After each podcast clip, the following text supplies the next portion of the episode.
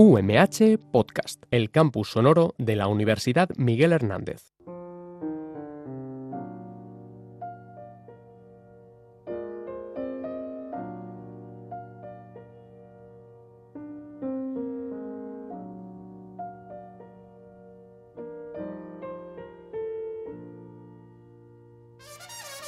Señoras y señores, hipster, rapero, otakus, miguelenials, sabemos que volver a la rutina es complicado, sobre todo si tienes cara de gremlin. Pierdes dioptrías por semana y lo más cerca de parecerte a una persona con carrera universitaria es nada. Sí, la vida universitaria es muy dura, pero menos mal que tenemos internet y el entretenimiento. Es decir, la excusa perfecta para que tu carrera dure 6 años en lugar de 4. Pese a ello, nosotros nos enfrentamos al tedio todos los jueves y este no va a ser menos. Les damos la bienvenida y aquí comienza Super 8. Muy buenos días a todos y todas y bienvenidos una semana más a Super 8 en Radio UMH. Hoy es jueves 5 de diciembre, solo faltan 20 días para Navidad, pero no te apures porque por delante tienes una hora de Super 8 que te ayudará a sobrepasar la agonía. Así que poneos cómodos que comenzamos. A lo largo del programa de hoy hablaremos, como siempre, de todo tipo de cosas relacionadas con el audiovisual, además de contar con una entrevista a Marcos Cao, cantante de la Billy Boom Band que si no lo conoces, quédate un ratito que, estás a, que está a punto de llegar. Y por ello, contamos una vez más con la colaboración de los payasos de la radio, aquí Iván Agulló, John Ey. del Rey, no presente hoy, Miguel Cortés y por último, un presentador, Ángel Llorens, domador de leones.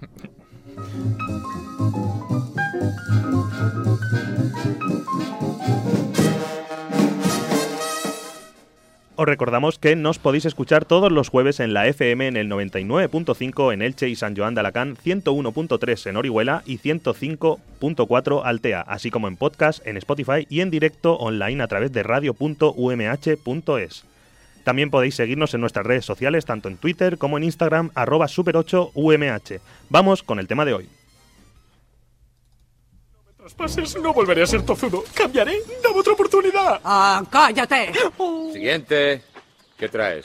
Cuesto muñeco de madera. No soy un muñeco, soy un niño de verdad.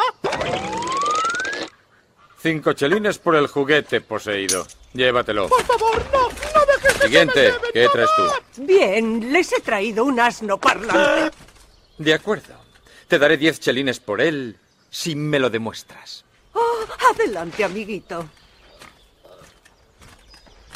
¿Y bien? Oh, es que está un poco nervioso. Ya le digo que es todo un charlatán. ¡Habla, cabeza de chorlito! ¡Habla! Ya he oído bastante. Guardias. No, no, es verdad. ¡Habla! Sé hablar, me encanta hablar. Soy la criatura más parlanchina del mundo. Quitadla de mi vista. No, no, prometo. ¡Soltadme! ¡Déjame hablar! ¡No! ¡Espera! ¡Puedo volar! ¡Puede volar! ¡Puede volar! ¡Puede hablar! ¡Sí, tarugo! Ahora, además de hablar, bueno, habréis visto un ciervo volante o un cuervo chavolante, pero seguro que no habéis visto un asno volante.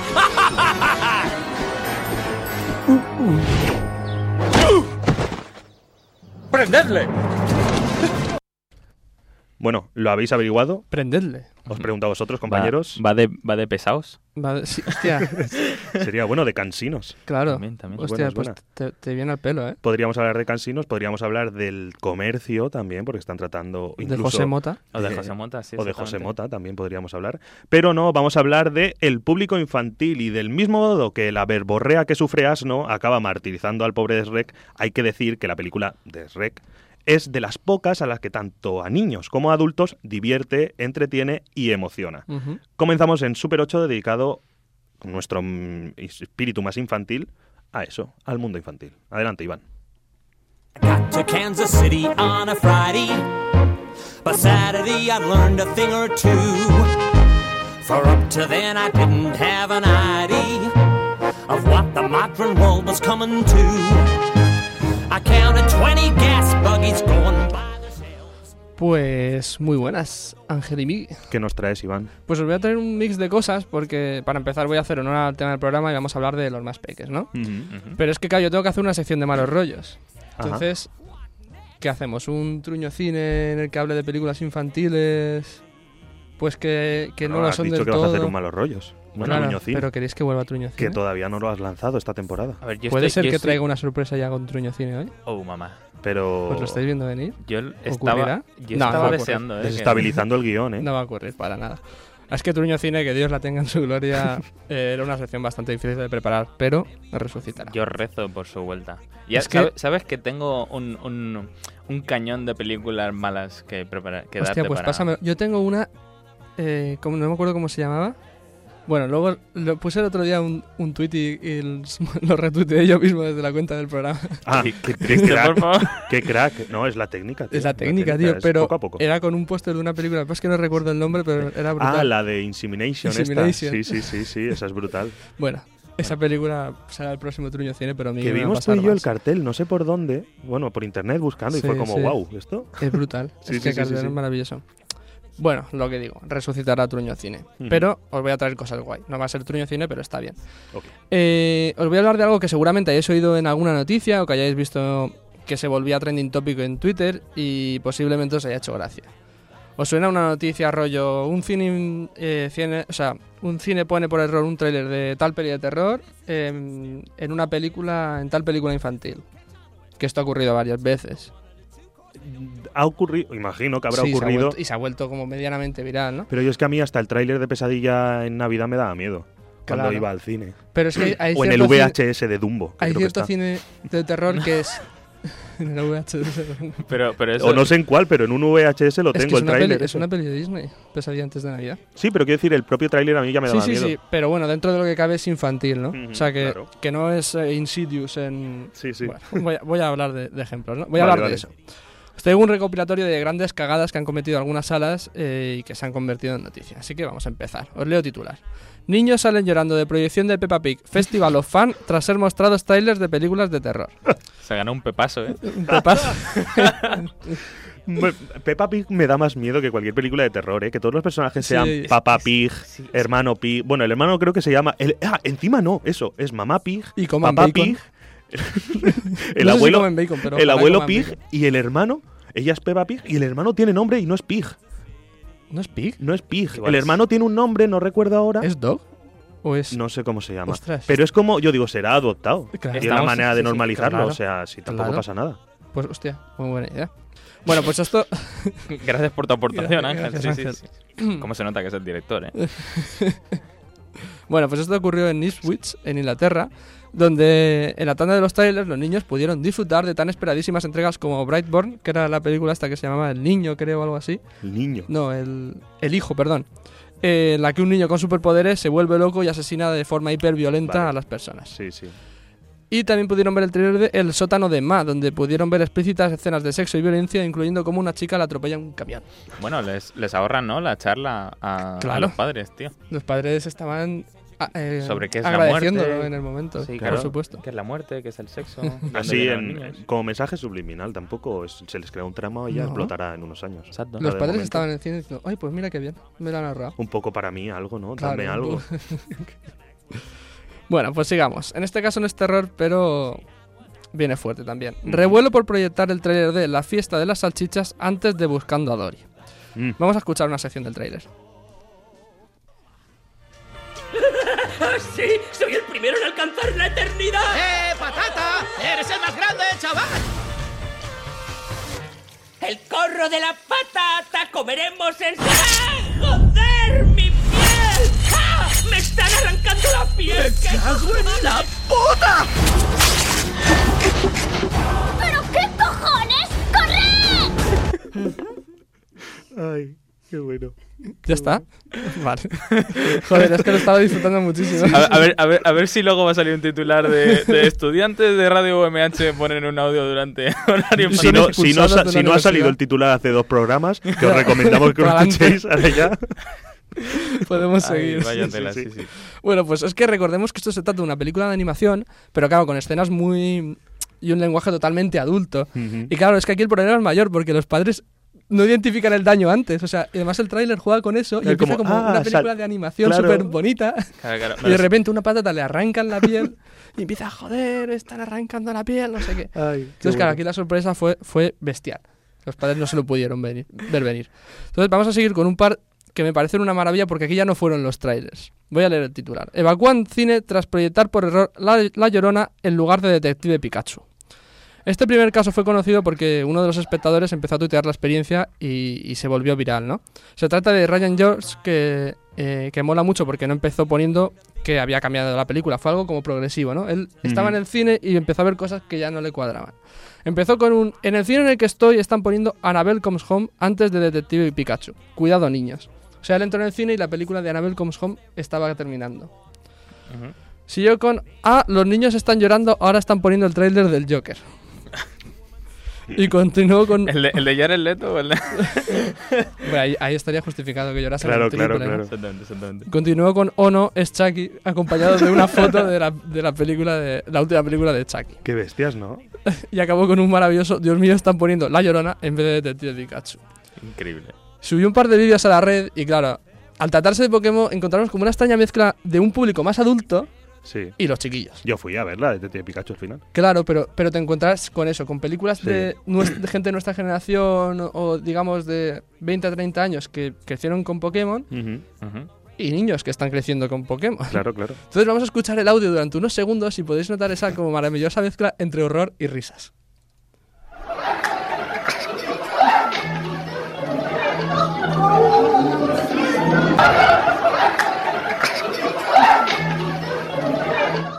No sé si la podéis escuchar, pero sí hay una, una risa de alguien como cercano a... Porque sería el chaval que estaría grabando y sus colegas. Sí, sí. Y luego de fondo, Ah, el- el- el- los sollo- esos son sollozos. esos son sollozos y una madre gritando sacando a sus hijos de... luego, es que el vídeo no lo puedo poner porque esto es radio. Claro, pero el vídeo claro. es también maravilloso. Tiene, qué lástima. Claro, claro. Eh, y vamos a acabar con el titular Cine de Ohio muestra accidentalmente Insidious capítulo 3 en lugar de del revés. Esto ocurrió en Ohio. Y claro, los padres sacando corriendo a los hijos de la sala y yendo a pedir reclamaciones al cine.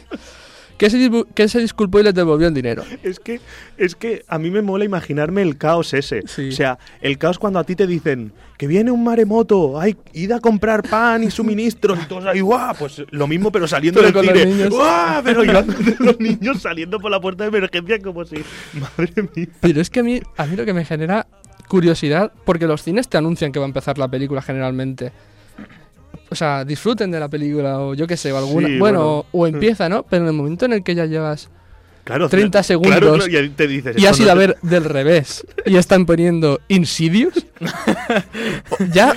O sea, el mero hecho de que sea una película de animación, ¿no? Pero. Aunque no lo fuese, o sea, ya.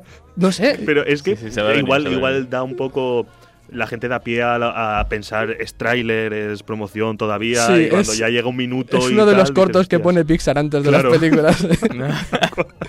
uno, el nuevo.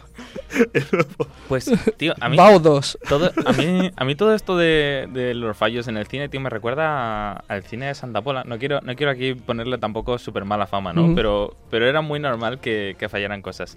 Y recuerdo ver la de, la de Spider-Man 2, de estas de las nuevas, ¿no? Donde hay una escena donde la chica pues tiene una caída tremenda, Spider-Man le intenta salvar, pero a la chica Se le rompe el cuello. se le eh. rompe el cuello así un poquillo y muere, ¿no? Pero casualmente en la, en la en el cine pues de repente se fue la imagen y seguía sonando el sonido. No me Y jodas. claro, era la parte esta donde, donde va a mirar a ver si sigue viva o no.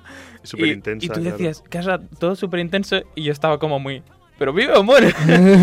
y claro, luego cuando volvió la imagen ya estaba ahí con el cementerio y todo el rollo y dices, vale, Sí, sí. No, no nos pasó a nosotros en el. Bueno, no son fallos de estos, pero en el No, cine en- Odeón que, que se le fue. Ah, no, yo, ahí no estaba. Estábamos viendo la película. eh, una película, la de. mm, Creo que era esta del caballo. Sí, la película de. Es de Spielberg que tiene una película sobre un caballo. War Horse. es de Spielberg, ¿no? Sí, pero la estabas viendo tú en Odeón. En el Odeón. Y, Yo- yo no y llegaba un momento. Llegaba un momento en el que la película. Yo digo. O sea, me planteé si eran el audio original. Porque es que sonaban pedos, tío. O sea, sonaban. Audios del Spielberg micrófono diciendo, petando. os vais a cagar. Claro, y yo diciendo, pues a ver, el caballo, pues puede ser, lleva, lleva media hora de película y todavía no he visto soltar Claro. un, un- Spielberg- un buen, un buen es que guion. molaría muchísimo Spielberg 50 años construyendo la carrera para metértela. para decir, va a haber un día que vais a Pero claro, cuando ya vimos que cuando las personas hablaban también sonaba zumbido ahí, digo, vale, no, esto ya, esto ya se ha ido. Es que el cine, no criticar malamente, pero el cine donde Elche tiene de los peores sistemas de sonido que haya visto yo en ningún cine jamás. Sí. Bastante desastroso. Sí, pero tenemos que agradecerle que sea gratis para los estudiantes los miércoles. Eso es verdad. Bueno, voy a acabar con en este caso en el que en el que pusieron Insidious en vez de Inside Out, del revés, Mm. de claro, una madre que dijo, "Me han devuelto el dinero, pero el daño ya está hecho. Mis hijos están aterrorizados y no paran de hacer preguntas." bueno, es a ver, tiene cierta gravedad, pero pero gracias. Total, que si sois padres, pues tomaros la molestia de, de, de saber de lo que vais a llevar a vuestros hijos a ver al cine. Y hasta que la película no haya empezado, no deberíais relajaros. Así que con esto acabamos la sección de hoy. Muchas gracias. Perfecto, vamos con la efeméride del día.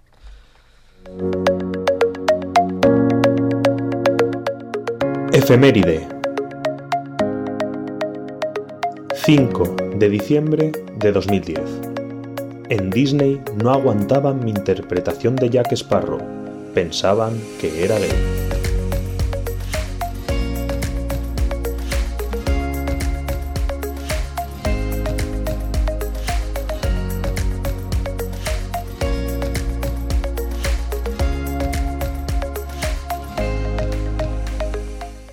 Bueno, pues en la efeméride de hoy viajamos al 5 de diciembre de 2010 y el titular dice así.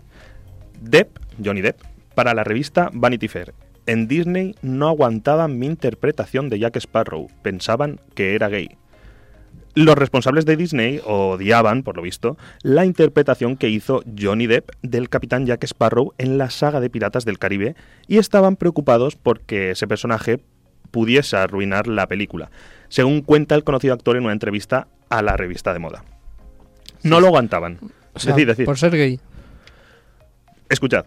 Es muy revelador, ¿eh? Por, de- por no, lo, parte de Disney. no lo aguantaban, simplemente no lo aguantaban, asegura Depp, que detalla que los responsables de los estudios Disney lo llamaron para cuestionarle por, la extrava- por el, extravagante, eh, el extravagante carácter que imprimió a Jack Sparrow mientras preparaban la primera entrega de la saga y pues para preguntarle si el personaje era homosexual, tal cual. En una entrevista realizada por la rockera Pat Smith para el número de enero de la revista estadounidense, el actor eh, que logró, además, hay que decir, una nominación a los Oscars precisamente por este papel, eh, relata los problemas a los que, pues, el amanerado pirata tuvo que enfrentarse. Las preguntas, ¿qué le ocurre a, a Jack? ¿Qué le, qué le ocurre? ¿Qué le pasa? ¿Qué problema le, tiene? ¿Qué le pasa? Algo que con el personaje de Jack Sparrow no te lo acabas no preguntándotelo. No. Dices, ¿qué le...? No. o sea, no Es le que- pasa nada. Que además es como una tontería, ¿no? Es, y la- atención, es, es eh, ya sabes, como una clase de extraño bobalicón. ¿Está borracho? Por cierto, así como de bajo, bajo manga, uy, Uy. perdón, bajo manga, después de está borracho, es un extraño bobalicón, por cierto, es gay. así como, ¿eh? ¿Cómo? Los, los ejecutivos, la- un media hora antes de la reunión, ¿cómo lo metemos? ¿Cómo, cómo lo preguntamos? Tal cual. Asegura Depp que le preguntaron cuando vieron pues el trabajo en la conocida película los responsables de Disney, los cuales pues temían eso, que, que fuera dañino para la cinta. Eh, Depp afirma, dice, yo le respondí que si no sabían que te- si todos mis personajes eran gays. lo que puso muy nerviosa a la, ¿eh?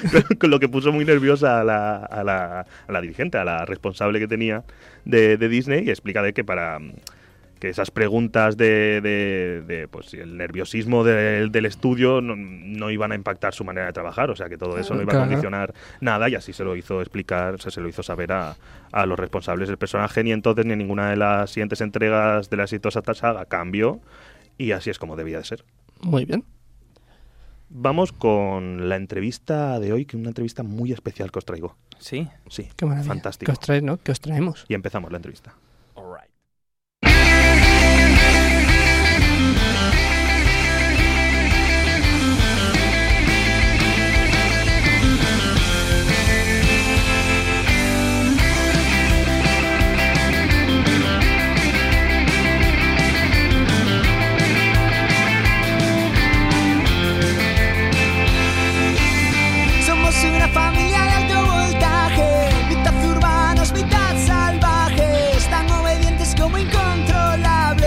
esa es la verdad. Nunca hemos sido los más silenciosos. Cumplir las reglas siempre cuesta un poco. Y si intentamos parecer normales, siempre sale mal. Llegamos casi siempre tarde al cole. A veces ni siquiera arranca el coche. Y cuando decidimos ir andando, se pone a llover. Y yo que siempre soñé silenciosos, nunca imaginé que iba a estar tan orgulloso de una familia de locos, familia de locos, familia de locos, una familia de locos. Vale, pues retomamos una vez más en Super 8 la sección de entrevistas. Iván, ¿qué tal? ¿Cómo estás? Muy buenas, Ángel. Pues muy bien, tío, con muchas ganas de, de esta entrevista a Marcos Cao. A Marcos Cao, eso es, lo tenemos al otro lado del teléfono. Muy buenas, Marcos. Hola Iván, hola chicos, ¿cómo estáis? Soy Ángel. ¿Qué tal todo? ¿Cómo va? Pues muy bien, aquí encantado de, de saludaros y con muchas ganas de presentar un nuevo disco de la Billy Boom Bang, que sale ya enseguida. Sí, bienvenido a Super 8. Estábamos hablando Gracias. antes, Iván y yo, de un poquito el recuerdo que teníamos de nuestra infancia, de empezar a escuchar música y todo. Y, él, y bueno, Iván me comentaba que, di- dinos, ¿con qué, ¿con qué has crecido tú en, en esto de la música? De la música más infantil. Sí, en, en tu época más infantil. Claro, estábamos recordando porque porque tú y yo somos de generaciones distintas. Entonces, Sí. a lo mejor para. No, nos para mí llevamos unos, fueron- unos cinco años, más o menos. unos Sí, pero años. tú eres bastante más viejo que yo. entonces- Sí, viejuno en todos más los viejuno, sentidos. claro. Pero yo recuerdo sobre todo los Loonies, que eran un poco las, las canciones que de pequeño que de pequeño se me quedaban y, y con las que aprendía y tal. Que a lo mejor el rollo de la Billy Boom Band es, es diferente, ¿no? Pero pero es el mismo objetivo y la y, no sé, la misma intención. Pues eso es de lo que te vengo a hablar y te traigo con la Billy Boom Band una propuesta musical inteligente, lúdica, participativa del grupo santanderino que busca dar a los más pequeños y pequeñas esa inolvidable experiencia que es, que es ir a su primer concierto con los mayores para que disfruten juntos de la música en vivo. Tú con los Loonies, pues tú disfrutas mucho en casa. Con tus padres yo. también, imagino. Hombre. Estarían ellos ahí, vamos, encantados de que estuviesen los Loonies una y otra ¿Qué vez. escuchabas vez tú? en la tele. Yo, a ver, yo es que me pilló una época un poco convulsa, porque en los 90 mucha, mucha animación, pero, pero por concretar artísticamente estaba todo un poco ahí de un lado para otro. Pero yo envidio mucho a la gente que ha crecido con, con series de animación como eh, Bola de Dragón, Bola de Dan, incluso, que esa me la he visto. No sé si Marcos ha escuchado o ha visto. Es que cuando os llamáis viejunos... y Sí, ¿verdad? claro, yo, yo que- yo no sé cuántos años tenéis, pero creo que os hago Yo igual muy os hago pocos. 10. O sea, 10 a 25 y cada 20 uno. años. Joder, pues os saco mucho más. Entonces, eso de Bola de Dragón era cuando yo ya tenía, ya era adolescente, ¿sabes? Yo ya no veía eso. A mí me pilló casi Comando G y Mazinger Z, que Eh, vosotros bueno, no tan sabéis ni lo- buenísimo también. os, os- os suena de lejos, ¿no? De- Sí, de- sí, del sí. rastro de Madrid, del rastro de Madrid, igual venden alguna algún objeto por ahí. Ya, ya, es- ya son reliquias, ya es cultura. Sí, sí. Sí, cuando yo era pequeño, pues aquí lo que se escuchaba era parchís para niños, pero a mí lo que me pasó, y eso es lo que nos inspiró a la Billy Boom Sí. Band, es que yo crecí escuchando a The Police, ¿no? A Sting, a Copeland y, y Andy Summers. Eh, Roxanne, you don't have to put on the red. Y era el primer disco de Police que salió en el 78 y en el 82, 83. Eh, eh, mi madre es la mayor de muchas hermanas, entonces las hermanas pequeñas de mi madre eran un poco más mayores que nosotros Ajá. y escuchaban The Police, ¿no? Cuando estaban con Lonely y todas estas, ¿no? Sí, sí, sí. Outlanders de amor. Entonces ese disco a mí me- me marcó siendo muy pequeñito. Y nuestra idea con la Billy Boom Band era no hacer música infantil. Es decir, obviamente está destinado, en realidad no sabemos si es más a, a- a niños o a padres que tienen hijos. y la idea es esa, no hacer música infantil, sino hacer música excitante. Y, y nosotros nos basamos en eso. O sea, a mí y a mis amigos nos gustaba mucho de Police, que no era un grupo para niños, pero nos volvía locos. Lo que te, era, era un grupo con las revoluciones muy rápidas, con, con melodías Sí, muy muy- Ajá. muy excitantes. Y creo que con eso es suficiente. A los niños no hace falta ponérselo más fácil. Y eso es yo creo ¿eh? que es lo que marca la diferencia entre la Billy Bang y otras propuestas musicales infantiles. Todas las demás creo que simplifican mucho la música y, y se lo cantan como todo muy suave y muy masticadito. Claro. Y yo no sé si es que estoy rodeado de niños muy listos o qué, pero, Pero los lo que tengo yo alrededor les flipa la música más compleja, más excitante y con letras incluso complejas. Y hay canciones de la Billy Boom Band, la prueba es que hay una de ellas de, del último disco Lorca Pop, el tercero. Que está incluida en un disco que hicimos con La Sonrisa de Julia, que es el otro proyecto que tenemos, el último disco de La Sonrisa de Julia, incluye una de las canciones de un disco de Billy Band y es la canción con la que cerramos los conciertos, es decir, es el hit en estos momentos. Se llama Rollo Claro Fuente Serena. Esa es la prueba de que para nosotros en los límites entre adultos y pequeños no les tenemos muy claros. Creo que, que- que hay un, un espacio que ambos podemos disfrutar muchísimo. Yo creo que cuando vienes a un concierto nuestro vas a ver que los niños están desfasados, pero los padres también. Ese es el objetivo, ¿no? Claro, eh, hablábamos, la, la Billy Boom Band es una banda que rompe esa ridícula frontera musical que estábamos hablando ahora de entre los niños y, y sus padres. Entonces, si, Sí. si tienes hijos pequeños, a ti te interesa escuchar esta entrevista. Eh, hablabas también de que tú tienes otros proyectos, llevas otro grupo para... Digo, digo veteranos, pero igual también te, te resulta un poco insultante llamar a No, veteranos. va, esa palabra está bien puesta. Y de que Porque la verdad es verdad. te pueden conocer por el grupo de La Sonrisa de Julia. Que bueno, Podría tuvisteis, sí. tuvisteis ahí un, un parón, ahora lo habéis retomado, pero aprovechasteis Sí. ese parón para, para crear la Billy Boom Band. Sí, la Boom Band es un proyecto que yo tengo en la cabeza desde el año 2007, imagínate. Ujú. 2006, finales de 2006 estamos grabando el segundo disco de La Sonrisa de Julia, o sea, veteranos, veteranos, viejunos de verdad. Y yo estaba de viaje en Vietnam, en un descanso que nos tomamos con mi pareja, mochileros, sin hijos ni nada. Y yo ya tenía la idea de hacer un grupo de rock basado en lo que os acabo de decir. ¿Sabes? Música de calidad, excitante, obviamente a los niños no les puedes poner cosas tranquilas, ¿no? Súper tranquilas todo el rato. Excitantes, o al menos que yo era un niño muy excitado, no lo sé. Y ya tenía eh, canciones que aparecen en el primer disco en el 2007 y ya estaban sonando en mi cabeza. Lo que pasa es que no teníamos tiempo nunca y fue aprovechar ese parón de la sonrisa de Julia, aprovechar que había nacido, yo tengo dos hijos, Sí. para decir, venga, pues lo voy a hacer ahora para mis hijos, ¿no? Y sus amigos aquí en el pueblito donde vivimos, en Cantabria. Pero luego ese disco fue a más, eh, creció solo, ¿sabes? Fue, tirando de nosotros poco a poco y estamos aquí ya a punto con el cuarto disco. ya, o sea, que increíble. Marcos, estamos escuchando Familia de Locos, un tema que Sí. transmite pues, de una forma divertida y energética lo que pues, supone formar una familia sin llegar a volverse loco en el intento. Nos, nos acabas de confesar, eh, lo has dicho, eh, Sí. que tú eres, tú eres padre.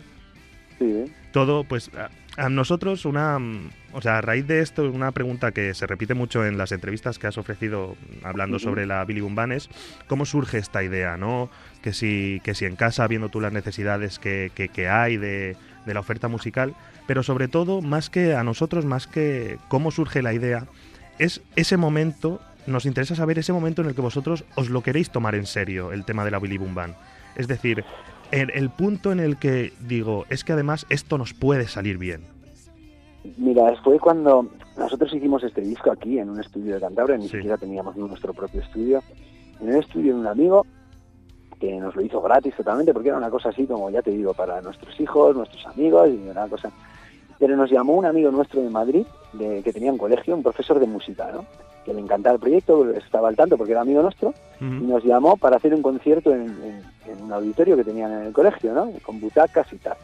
Entonces, si entras en YouTube y pones, creo que es que viví en los bosques o pasarlo bien, bueno, hay uno de los vídeos que es, que es reflejo de eso, porque eh, lo grabaron en el colegio con unas cámaras Sí, eh, y ellos habían estado poniendo unas cuantas canciones a los niños, ¿no? En el colegio, el profesor de música. Y cuando llegamos allí, nuestro primer concierto a unos niños que no conocíamos de nada, que no eran de nuestro pueblito de Cantabria, y vimos la que se lió, que se lió pardísima, pero pardísima, o sea, se, todos subidos a las sillas, a, la- a las butacas como Claro, y, un- locos. y en un colegio, no un instituto, que ni siquiera, o sea, en un colegio. no, era un colegio, era de, de, de 4 o 5 años hasta los 8 o 9 o 10, no me acuerdo.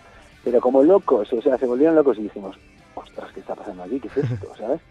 Y a partir de ahí, pues ya eh, incluso Sony, la compañía discográfica, mostró interés, empezamos a hacer conciertos, salió una marca que nos quería patrocinar una gira de conciertos y no nos lo podíamos creer porque esto es un proyecto hecho con Raúl Delgado, que es el batería de la de Julia, que es mi cuñado y el padrino de mis hijos, y mi pareja, que es Julia, que con la que llevo 20 años compartiendo vida y complicidad vital, y, y hijos en este caso, y ella es la manager de la Billy Boom Band, yo soy el que hace las canciones con Raúl y, y queda todo en familia, es un proyecto súper familiar, súper pequeñito, que sin darnos cuenta fue creciendo a partir de ese instante que dijimos, ostras, ¿qué es esto? Que a, la- que a los niños les flipa, ¿sabes? Sí, de las canciones dando- que... De las canciones que hablabas, eh, creo, vamos, de los videoclips que están en YouTube, eh, son que canten los bosques y, Sí, y pasarlo pasarlo bien, que la tenéis grabado ahí también. Sí, pues pasarle bien creo que es la de la que se monta el fiestón y que canten en los bosques hay más dibujitos y tal. Sí. Bueno, el caso es que eso es, ese fue el, el punto de inflexión. Y luego nos empezaron a llamar a las fiestas de nuestro pueblo para tocar así, venga, vamos a tocar. Y se lió una paradísima. Y dijimos, ¿pero qué es esto? Hicimos un concierto en Santander en una sala de mil personas que yo nunca había llenado con la con la sonrisa de Julia y en el primer concierto de la Billy Boom Band se agotaron las entradas dos días antes, ¿no? Y fue como, ostras, Y, y de ahí ¿Pero qué- a, qué pasa aquí? a las secciones infantiles de algún que otro festival. Sí, porque justo da la casualidad que yo creo que es una cosa generacional, ¿no? Que hay mucha gente de mi edad que tiene hijos, que ha ido a festivales y que le gusta seguir yendo a festivales y los festivales están un poco abriéndose, ¿no? A todo esto, a, a que haya una zona, como lo llaman, family friendly, Sí. como para que tú puedas ir con tus hijos, desde el Sonorama que hemos tocado dos veces hasta el WAM en Murcia, el BBK Live en, en Bilbao, hemos hecho muchos festivales y funciona muy bien porque hay mucha gente con hijos que quiere ir a festivales y que bueno pues que le apetece compartirlo ir compartiéndolo con sus hijos. Yo creo que está muy bien porque además así vas educando a los niños en esto de los mundos de los festivales.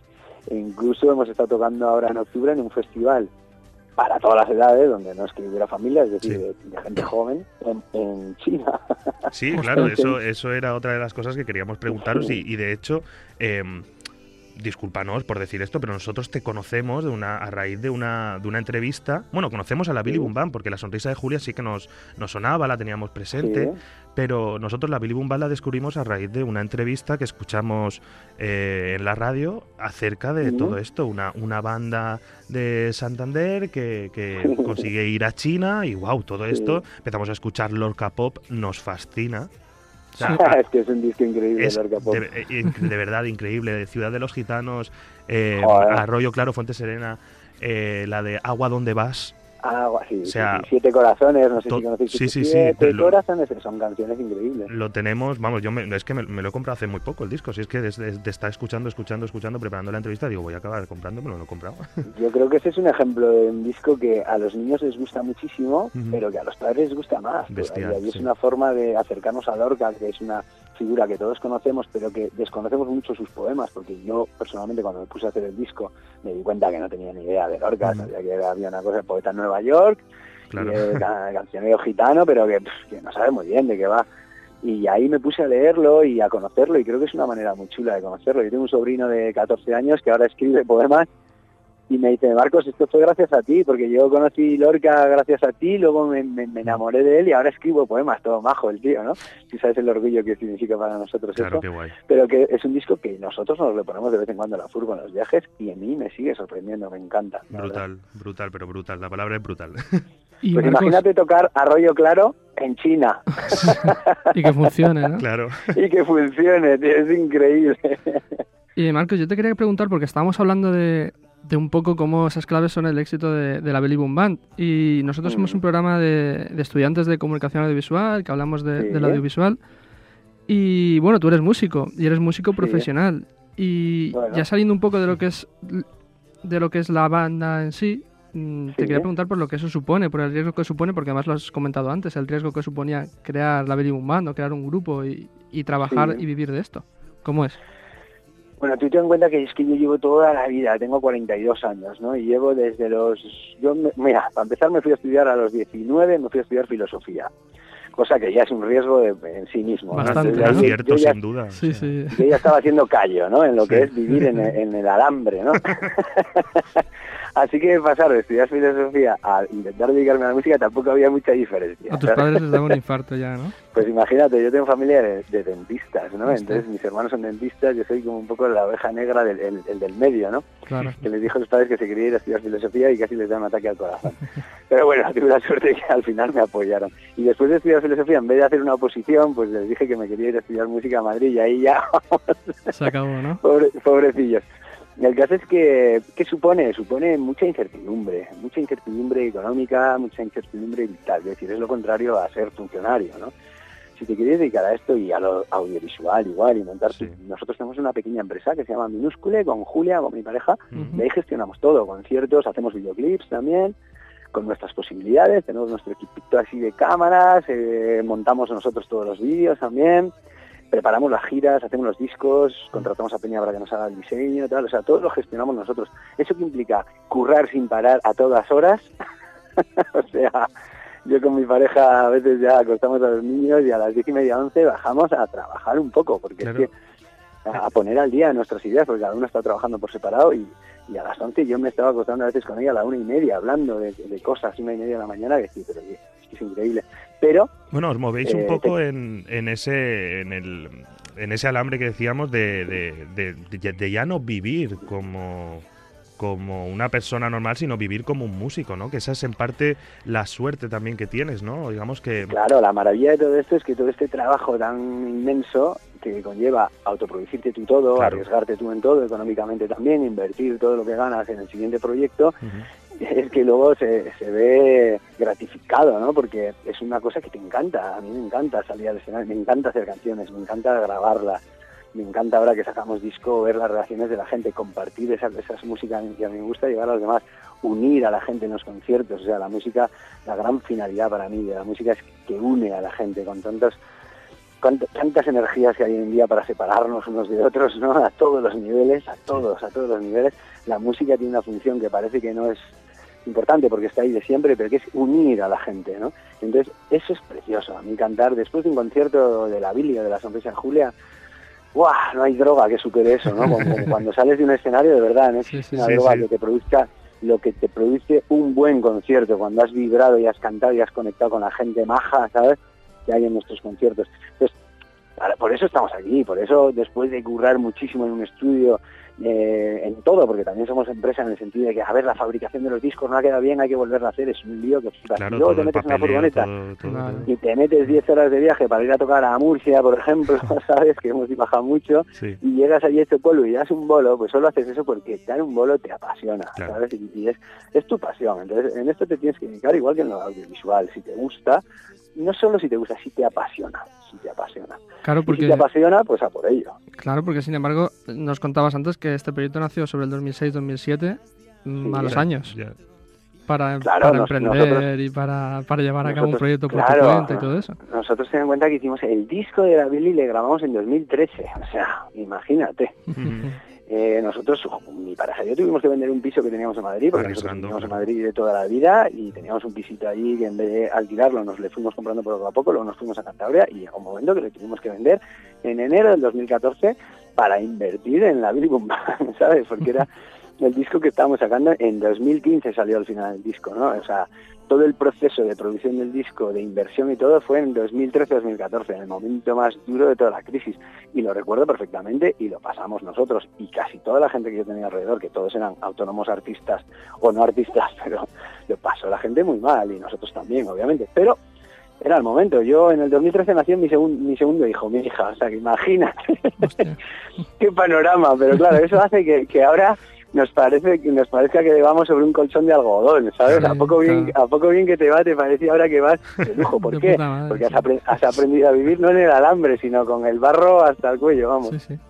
Vale, un- Marcos, una, una última pregunta antes de, Sí. de ponernos con fechas y tal. Sí. El, el, tema de, el tema de China. Nos interesa muchísimo cómo, cómo os llega la llamada de... ¿Cómo surge, no? Oye, oye, que, que igual nos vamos a China. Igual es, es Julia la- que os, os lo comenta, le llegan ahí a las llamadas, los correos, lo que sea, las ofertas. Pues ahora, Pero- ahora te cuento. Pero, pero claro, es, es como... Es que yo escuché, yo vi la noticia, la escuché, luego se escucha a vosotros y dije, joder, es que hay que entrevistarlos y ahí tenemos que preguntarles. Porque es que Es esto, y lo que tú dices, Lorca, cantar a Federico García Lorca en China Sí, sí, y es- que lo flipen. Es una fantasía. Y que lo flipen, y Sí, que lo flipen, porque además la dejamos también, no para la última, pero fue casi la anteúltima, creo, Ah. y la gente flipaba. También llevábamos una pantalla en la que traducían nuestras letras detrás, ¿no? Entonces ellos más o menos entendían un poco lo que lo que decíamos y además eran traducidas por la persona que nos contrató, que ahora os cuento cómo fue todo, que es un promotor de conciertos de allí que tiene festivales, pero que es músico y poeta también. Entonces nos las traducía, no, es- no literalmente, sino traduciéndola con un sentido poético en chino, ¿no? Lo cual es Sí, un sí. lujazo increíble. Claro. Bueno, esto surge porque es que nosotros hemos sacado los dos primeros discos con Sony, ¿sabes? Ajá, sí.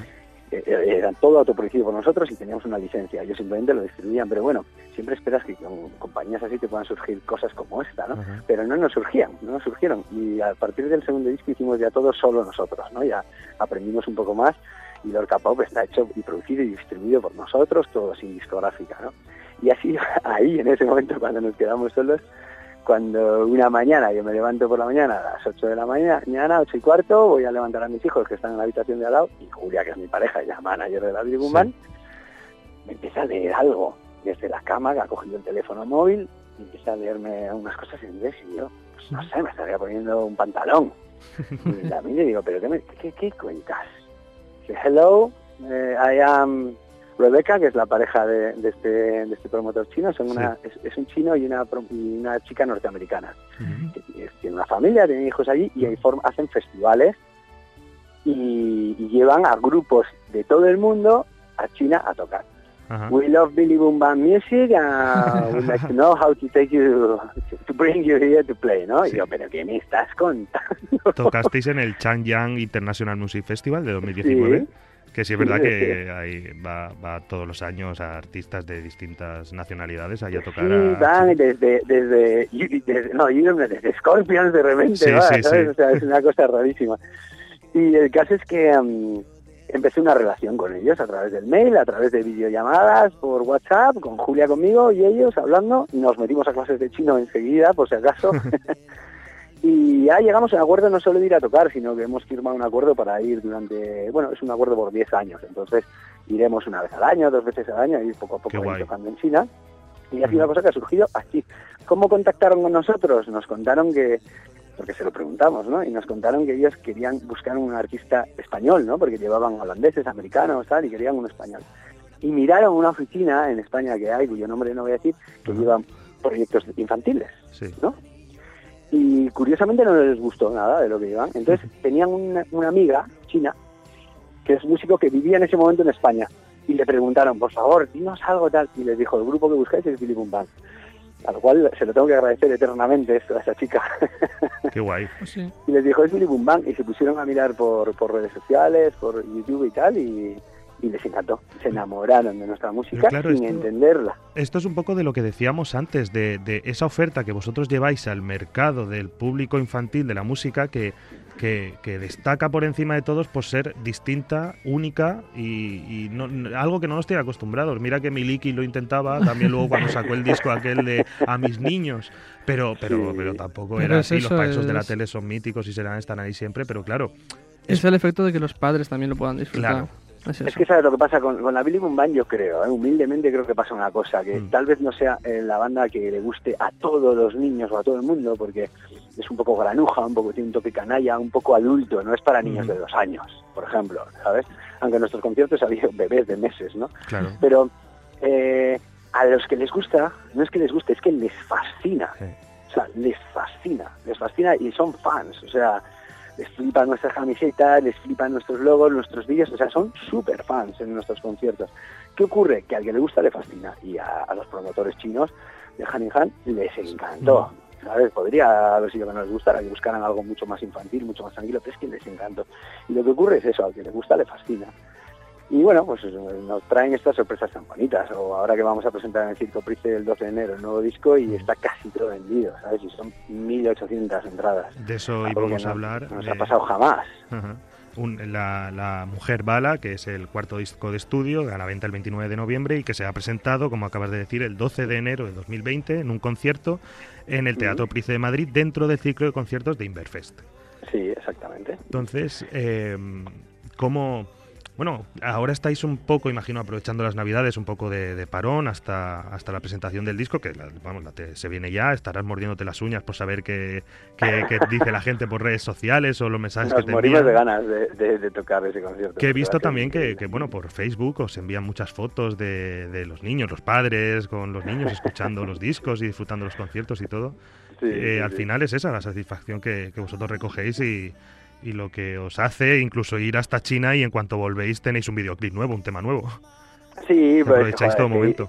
Ir hasta China hablando de temas audiovisuales y no Sí. llevarte una cámara, ¿no? Claro. Es como- o sea, es- vamos, y yo que he montado el videoclip, que Julia iba grabando, es decir, no, no, no somos súper profesionales y no podíamos estar grabando un sin videoclip en sí mismo, bien. pero Sí, íbamos grabando constantemente las, las experiencias, ¿no? Claro, se ve, se ve un poco eso, la, la sencillez de en ese, en ese vídeo, se ve esa sencillez, pero que...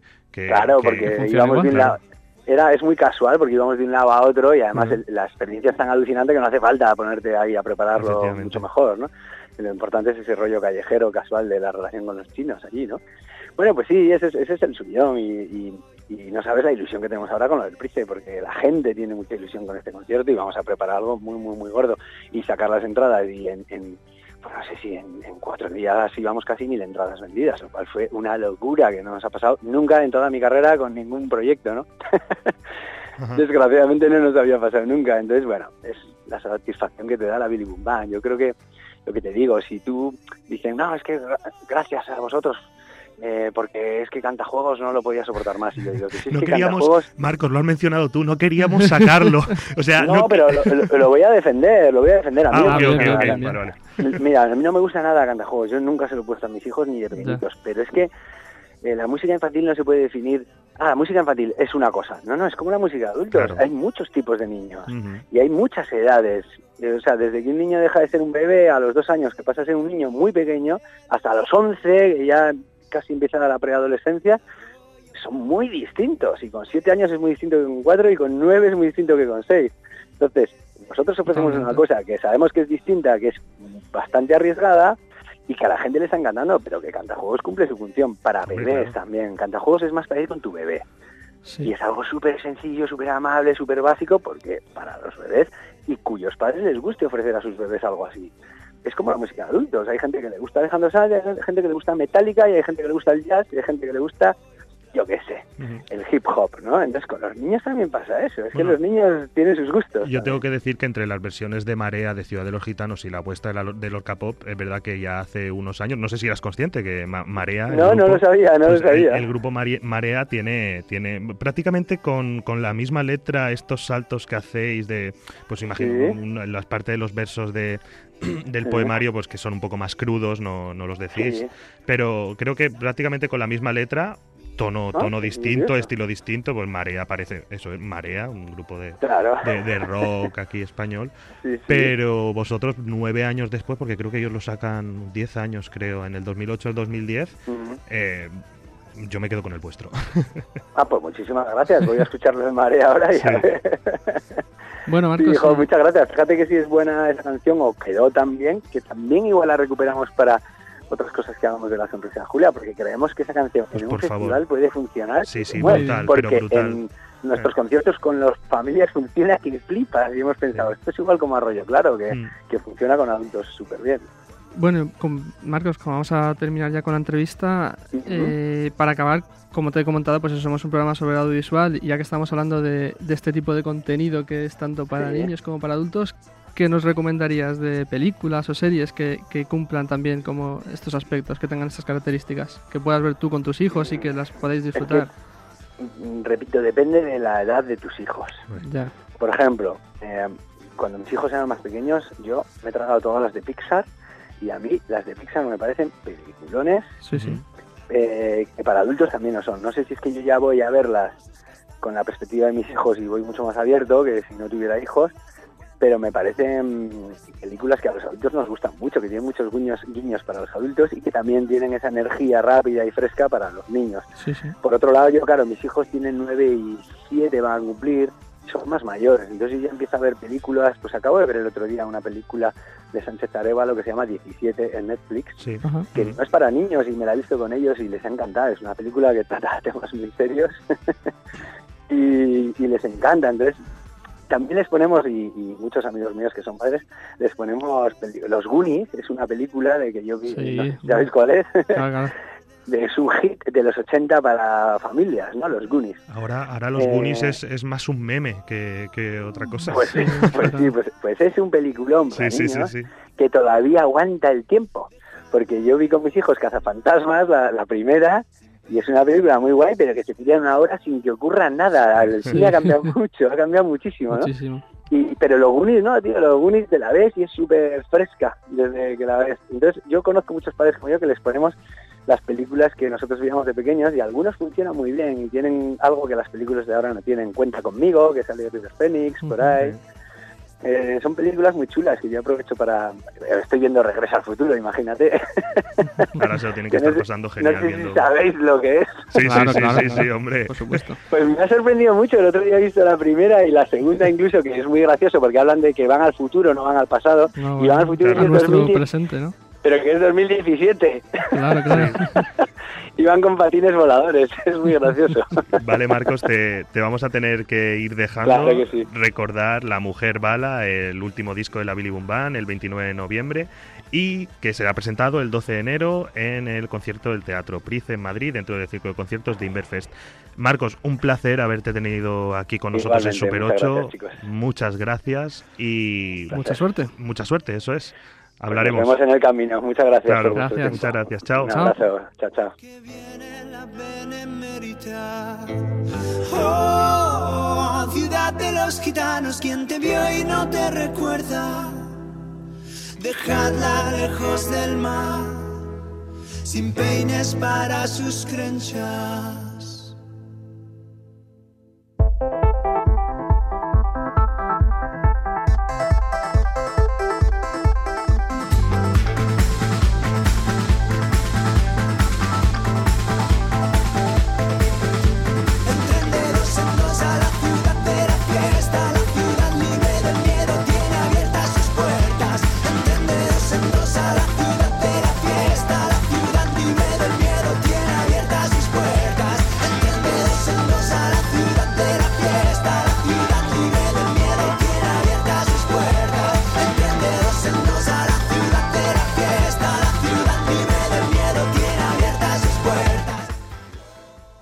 Pues encantados de haber recibido a Marcos Cao en esta, en esta entrevista a la Billy Boom Band. Vaya máquina. Oh, Qué yeah. máquina, me ha caído genial. Yo soy fan de la Crack. Billy. Ya, tío, Fan la verdad es que es súper majo, tío.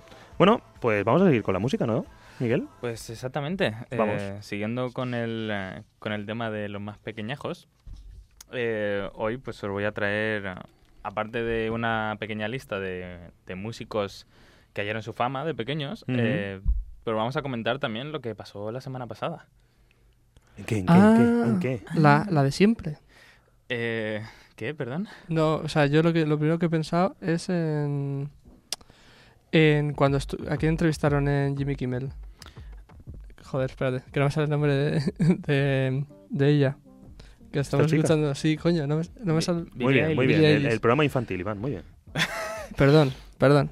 Eso no es el tema. Eso es el temita que has- o sea, ha ido bastante revuelo en Twitter porque no sabía no- quién era un músico de los años 70 o no sé qué. Bueno, a ver, es que la chica tiene 16, 17 años, ya lo estamos Ya, pues la peña se ha vuelto loca con el Claro, tema. es que luego os quejáis y me llamáis viejuno cuando pasan estas cosas. Aquí- Y ahora que no me quejo, No, aquí con la gente, a mí, a mí me, es algo que me, que me irrita un poquillo, ¿no? El tema es de... envidia. Da, da igual que sea músico y qué tal, o sea, no tienes por qué conocer. Claro. Obviamente es importante conocer la historia y todo eso de la música, pero no es, no es lo más importante No, no. conocer a alguien de los años 60. Háblanos de la fantasía infantil en la música. Exactamente. Bueno, eh, lo, que, lo que venía a comentaros es que la semana pasada fue Euro Junior. Y atención, es que España quedó en el top 3. Alright.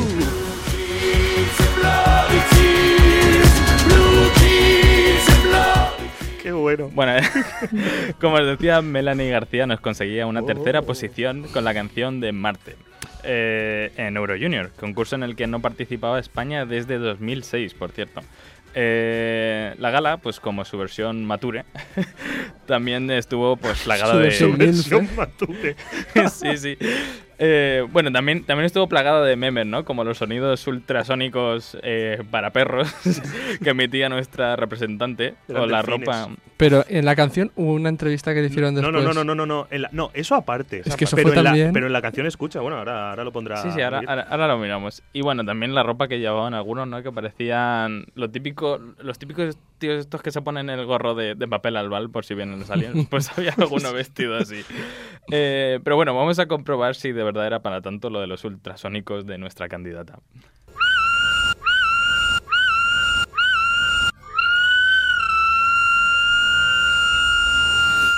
Bueno, ahora Hostia. mismo todos los perros, todos los perros de la zona huyendo. Sí, sí.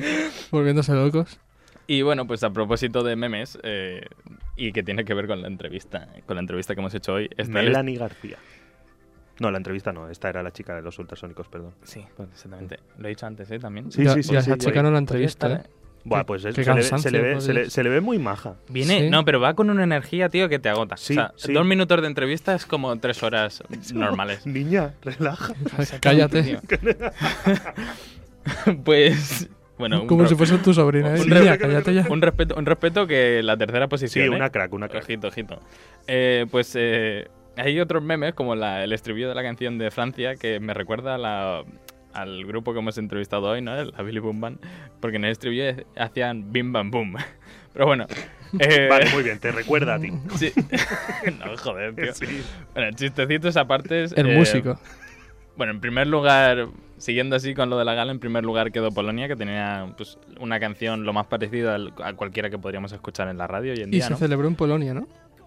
Eh, pues mm, Me suena que sí, que fuese, o sea, que era eso, que ganó Polonia, la casualidad que fue en Polonia. mm, es que Polonia lleva ya ganando dos años. O sea, se la, la- la gala siempre se celebra en el país el que gana. ganó el año pasado. Pues a base de ganar, Polonia se está marcando Es que Polonia lleva territorio. varios. Polonia lleva una rachita interesante. ¿eh?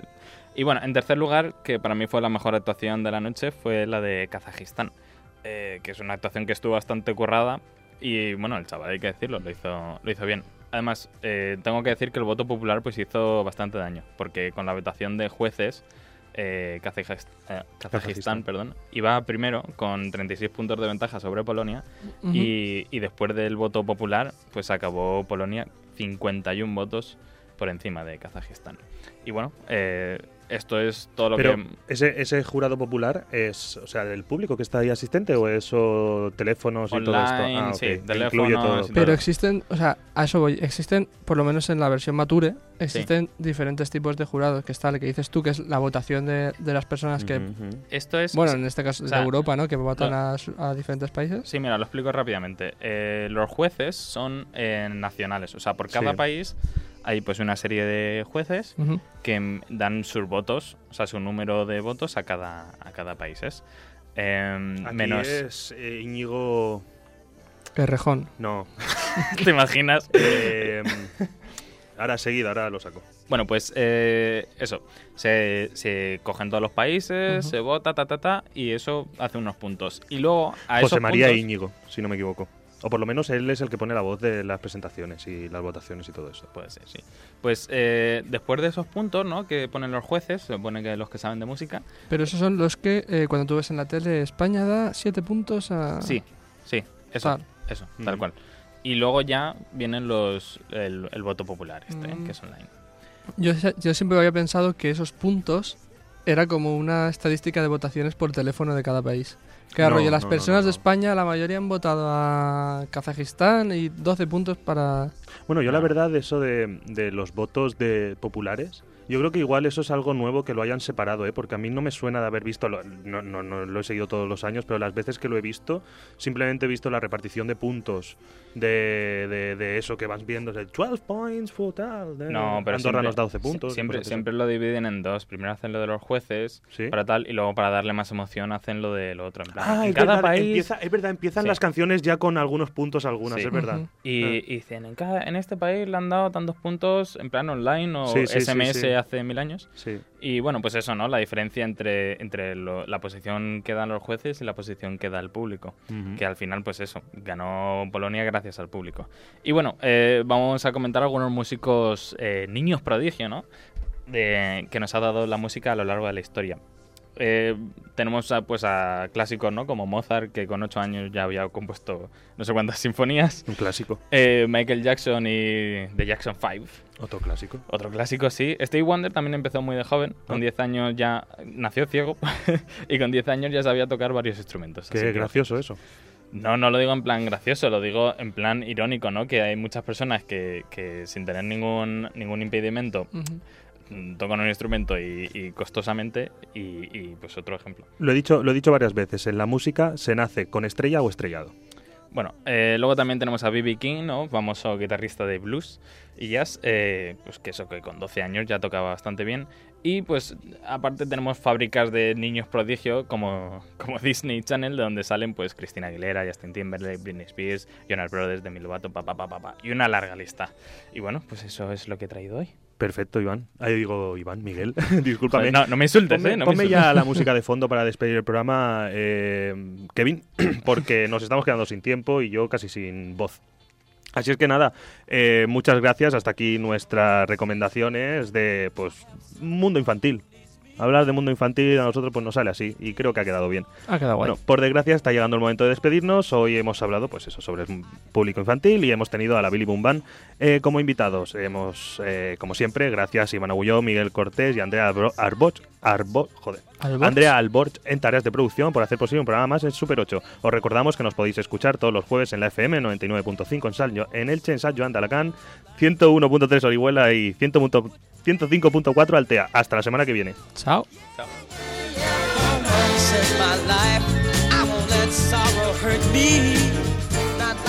Once